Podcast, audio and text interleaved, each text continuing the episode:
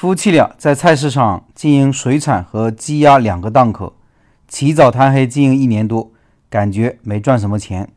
社群里一位老板分享了一个很好的案例，值得各位好好学习。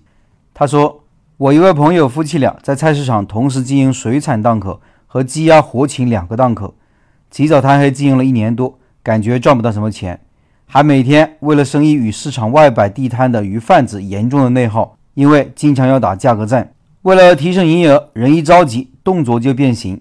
他们甚至在店里卖起了鸡蛋。很明显，每一次加产品都会与别人耗上。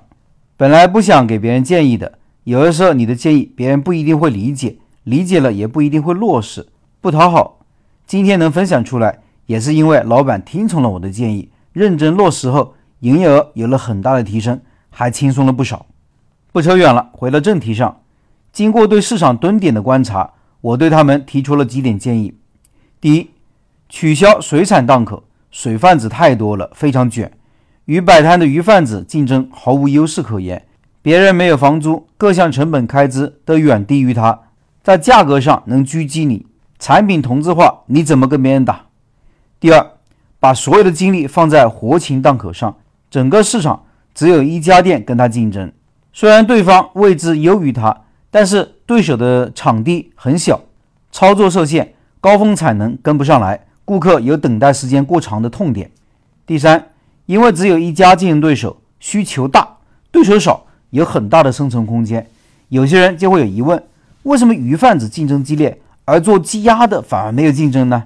难道别人就不能摆摊吗？不能，因为在宰杀活禽的硬件上有门槛，需要电，需要开水，需要脱毛机。第四。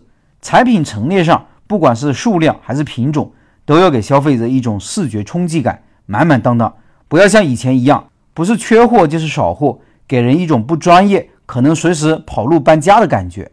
第五，夫妻俩一定要了解不同顾客对烹饪的要求，能快速推荐适合他们的产品，减少沟通的成本，解决顾客痛点的同时，也要提高生产效率。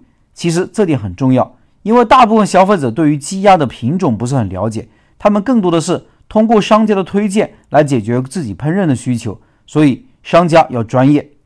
第六，请了四个临时工帮忙，借用重要的时间节点来一次重新开业宣传和让利活动。我们当地三伏天头伏吃伏鸡的习俗，加微信买鸡送鸡蛋活动，当天人太多了，他自己也慌了手脚，鸡蛋是送了，把加微信给忘了。本来想通过微信输出一些独特的内容来锁客，形成闭环的计划泡汤了，这些都是后话了。估计他们自己微信运营也不会有很大的效果。所以说，做任何生意，提升自己的认知能力真的很重要。这位老板也通过一段时间的调整和优化，顾客口碑与营业额都取得了较大的提升。我是一个很喜欢分享的人，就是不太喜欢打字，因为太累了。这个案例就不总结了，这个总结。就留给我们社群爱学习的老板们吧。以上是这位老板的分享，我觉得这个案例很好，这是战略的具体运用。好战略需要聚焦，需要扬长避短，同时需要一致性。这个案例都满足了。首先要聚焦，在认清形势后，要知道自己做什么，更要知道自己不做什么。聚焦就是要把时间和精力花在尽可能少的关键目标上，因为资源。在任何时候、任何情况下都是有限的。如果不聚焦，这个搞搞，那个搞搞，最后大概率就是什么都做不好，最后一败涂地。相反，把关键目标实现了，其他目标也许顺带就完成了。老板搞两个档口，就是没有战略目标的表现。一会儿盯着鸡鸭老板，一会儿盯着鱼贩子，一会儿卖鸡蛋，精疲力尽还搞不好。放弃水产后，专心卖鸡鸭，变得更专业，也做得更好了。其次。取长去短，不是取长补短，而是取长去短，明确自己的核心竞争力，把优势项目继续做优做强，而不是补短板。这也是好战略的特征之一。事情要做好，你首先要分析自己的优势劣势是什么，只有拿自己的优势出来竞争，才是有出路。如果一直补短板，就会事倍功半。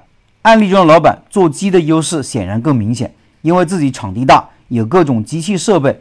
而做水产呢，则劣势明显，价格上没优势。最后，战略和战术要结合，需要有一致性的动作，而不是各搞各的。老板学习鸡鸭的烹饪知识，给顾客一些烹饪方面的专业分享，让自己变得更专业。三伏天吃伏鸡等开业活动，也是告诉顾客，我这里是专业卖鸡的，以后买鸡就来我这，品种多、专业、快，不用等。这一块有很多工作需要做。希望通过这个案例，大家更明白好战略长什么样。